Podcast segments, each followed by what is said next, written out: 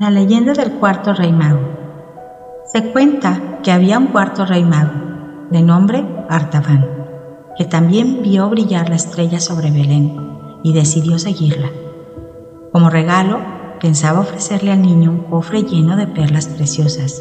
Sin embargo, en su camino se fue encontrando con diversas personitas que iban solicitando de su ayuda. El rey mago las atendía con alegría y diligencia e iba dejándoles una perla a cada uno. Pero eso fue retrasando su llegada y vaciando su cofre. Encontró muchos pobres, enfermos, encarcelados y miserables, y no podía dejarlos desatendidos. Se quedaba con ellos el tiempo necesario para aliviarles, y luego procedía a su marcha, que nuevamente era interrumpida por otro desvalido. Sucedió que cuando por fin llegó a Belén, ya no estaban los otros magos y el niño había huido con sus padres hacia Egipto, pues el rey Herodes quería matarlo. El rey mago siguió buscándolo, ya sin la estrella que antes lo guiaba. Buscó y buscó y buscó, y dicen que estuvo más de 30 años recorriendo la tierra, buscando al niño y ayudando a los necesitados, hasta que un día llegó a Jerusalén, justo en el momento que la multitud enfurecida pedía la muerte de un pobre hombre. Mirándolo, reconoció en sus ojos algo familiar.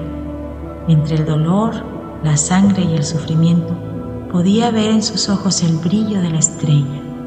El miserable que estaba siendo ajusticiado era el niño que por tanto tiempo había buscado.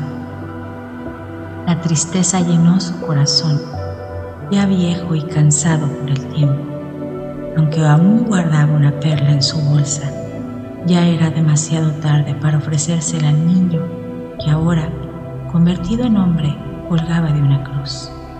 Había fallado en su misión y sin tener a dónde más ir, se quedó en Jerusalén para esperar que llegara su muerte.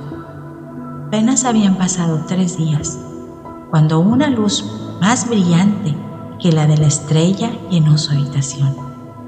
Era el resucitado que venía a su encuentro.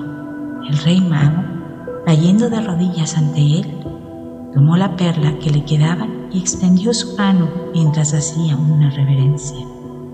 Jesús le tomó tiernamente y le dijo, tú no fracasaste, al contrario, me encontraste durante toda tu vida. Yo estaba desnudo y me vestiste, yo tuve hambre me diste de comer.